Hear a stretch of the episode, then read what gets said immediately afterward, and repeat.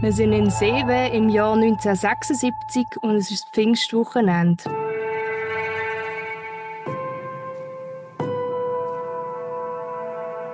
Seewe liegt im Kanton Solothurn in der Nähe vom Gempe, etwa eine halbe Stunde von Basel entfernt. Und dort, in dem Seewe, will eine Familie ein schönes Wochenende verbringen in ihrem Ferienhäuschen. Das Ganze endet aber völlig anders als geplant. Es fallen nämlich 13 Schüsse.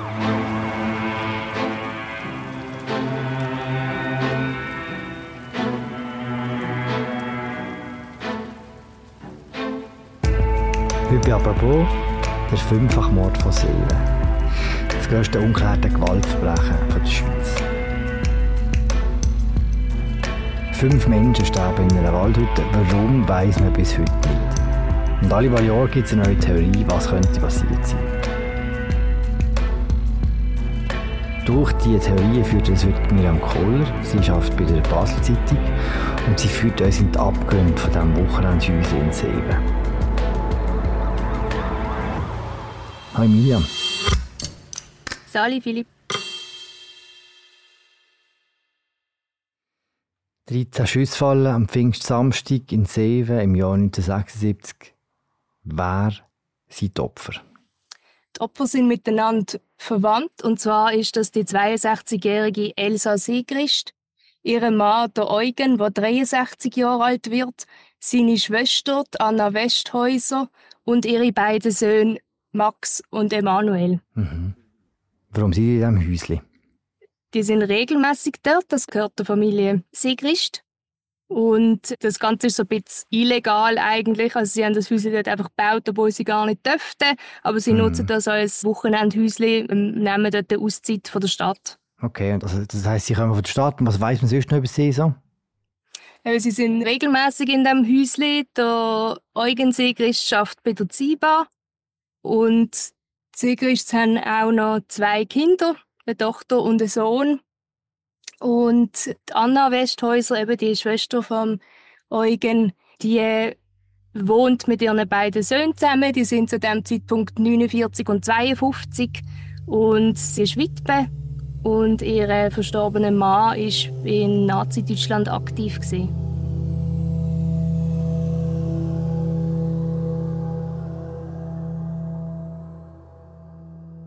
Pfingstsamstag, wir haben es gesagt, 1976, 13 Schüsse.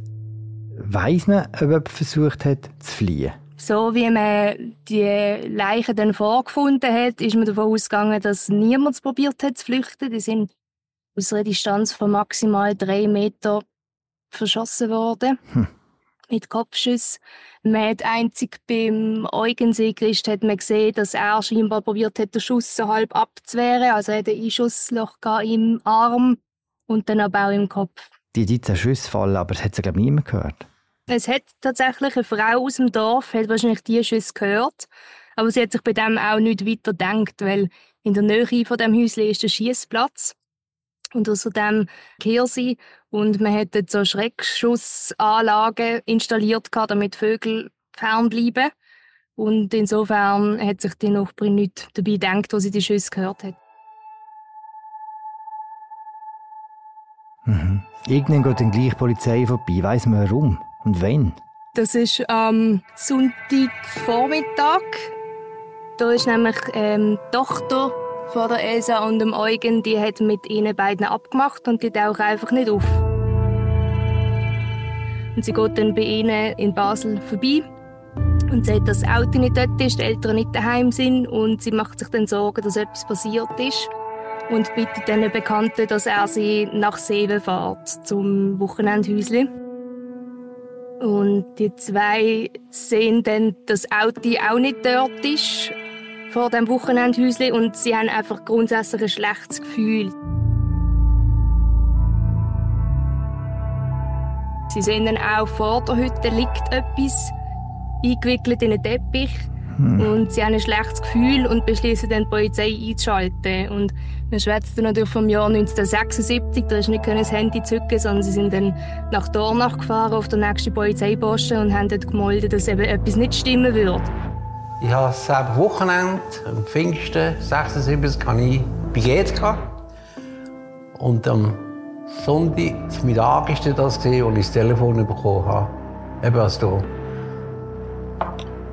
äh, ein Fall ist in Seven. Dann sind zwei Polizisten ausgerückt.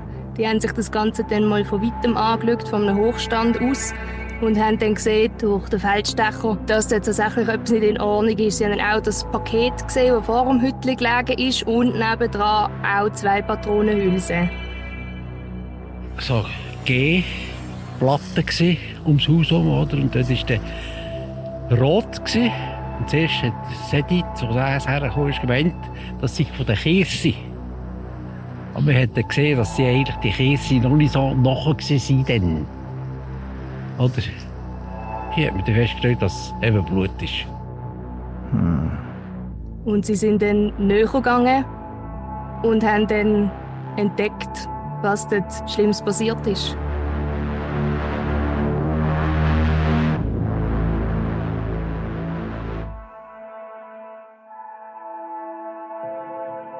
Was haben Sie genau angetroffen?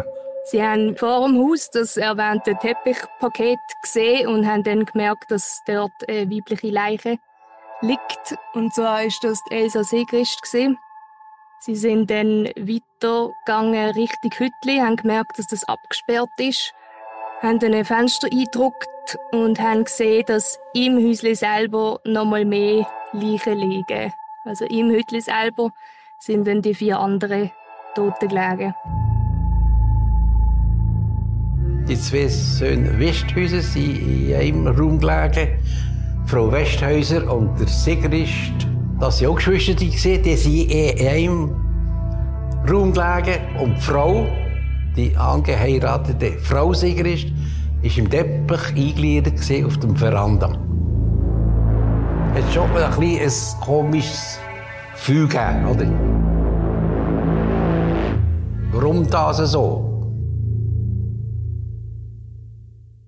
Und Sie haben nur die Leichen gefunden oder auch noch andere Sachen, die Hinweise darauf geben können, wer das gemacht hat?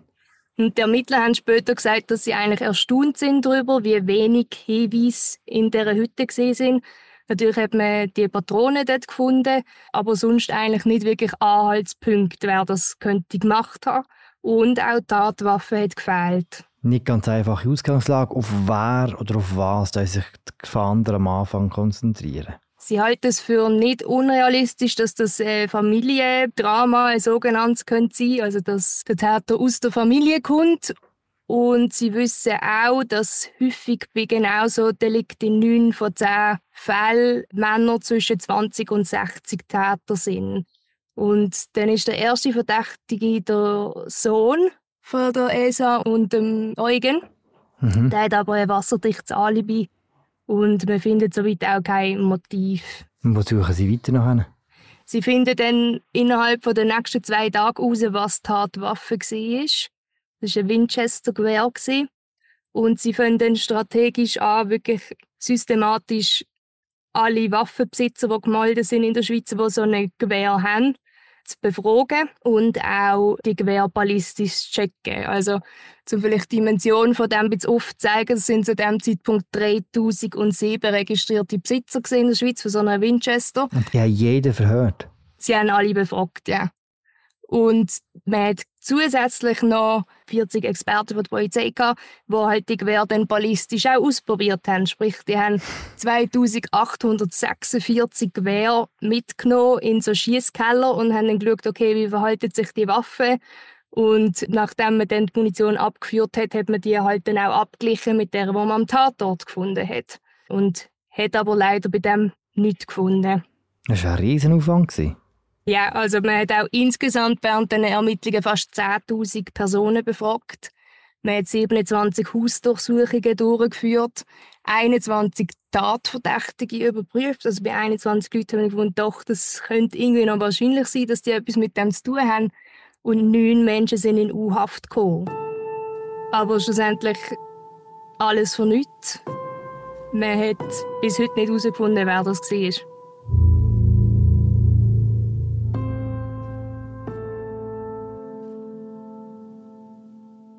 Haben die Ermittler dafür herausgefunden, wem der Mord gegolten hat? Also wer quasi das Hauptopfer war? Oder wissen sie das auch nicht? Man ist schwer davon ausgegangen, dass der Eugen Sigrist das Hauptopfer ist.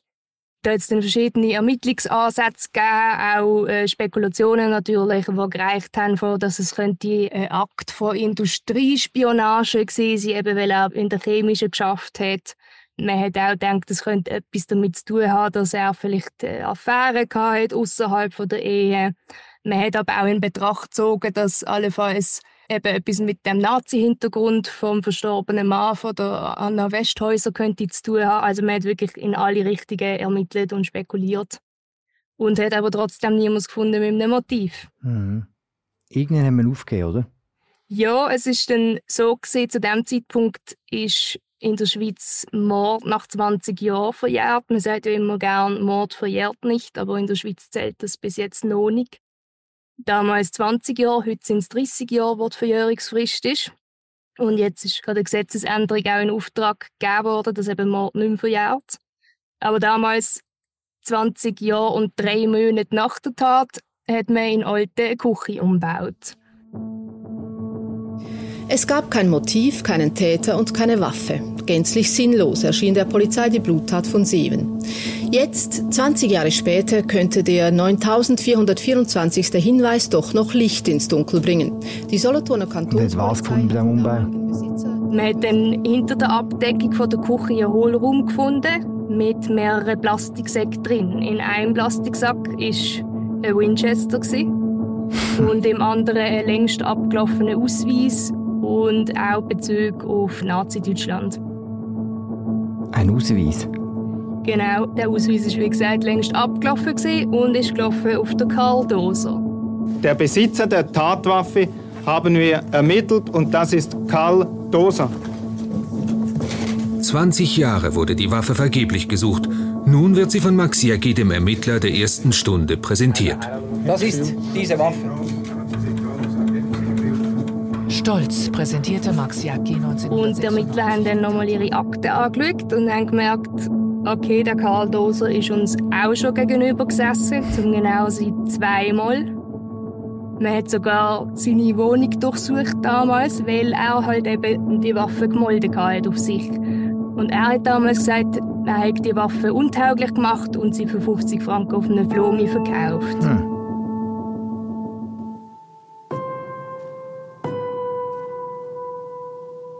Und man geht davon aus, dass die Winchester in Olten die Waffe von Karl Doser ist. Ja. Und man geht davon aus, dass mit dieser Waffe die Leute verschossen worden sind. Genau. Man hat die Waffe dann auch überprüft ballistisch und ist dann zum Schluss gekommen, dass das wirklich eine Tatwaffe sein muss.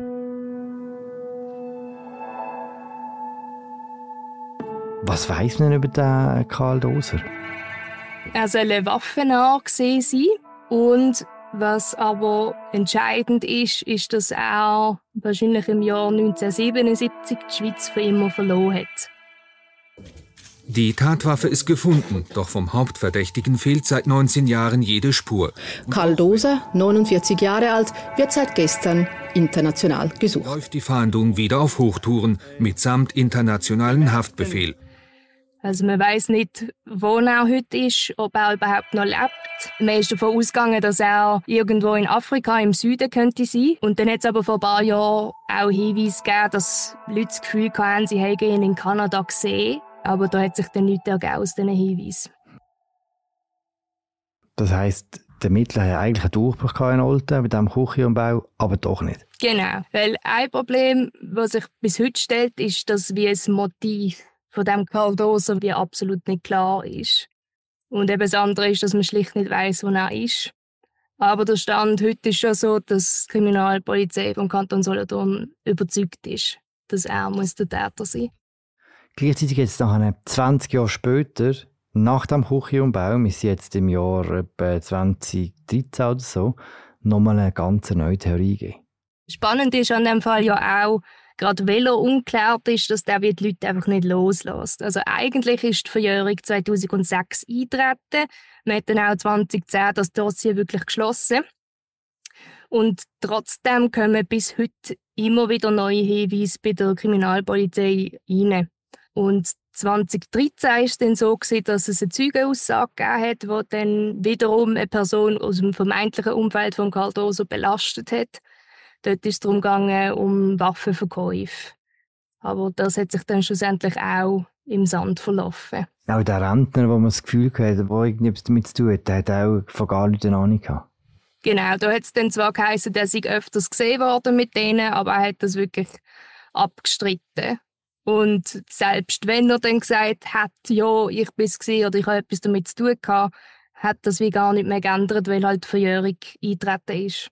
Also das gilt auch für den Karl Doser, wenn er jetzt morgen wird da stehen und sagen, ja, ich bin es dann wird das keinen Unterschied machen, wenn man ihn strafrechtlich nicht mehr verfolgen kann. Die Kriminalpolizei sagt, man würde Hinweis immer noch nachgehen, aber das sei mehr aus so einer aufarbeiterischen Perspektive eigentlich, mhm. als jetzt wirklich die Tat können aufzuklären, weil sie das eben gar nicht dürfen.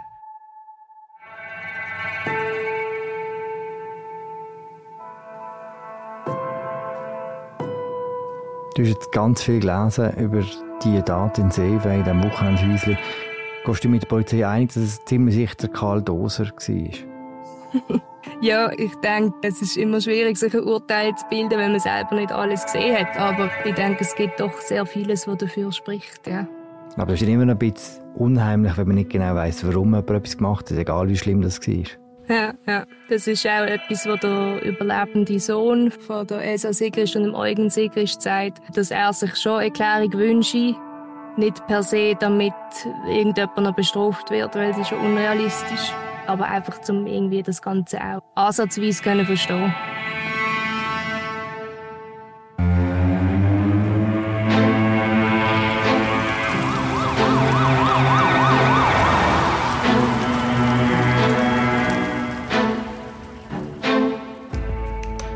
Danke für die Geschichte, Miriam. Danke dir. Das sie gesehen, unsere aktuelle Folge von dem «Apropos Crime Sommer». Serie mit dem Forensiker Frank Urbaniok für unsere Abonnentinnen und Abonnenten noch sehr gerne verlinken. Und auch die restliche Folge von dem «Apropos Crime Sommer» findet ihr im Episodenbeschrieben. Danke fürs Zuhören. Das war es mit dieser Woche von «Apropos». Die Sendung wird moderiert von Media Gabatulian und von mir, im Philipp Loser. Produziert werden von Tobias Holzer und von Laura Bachmann. Schönes Wochenende. Bis bald. Ciao zusammen.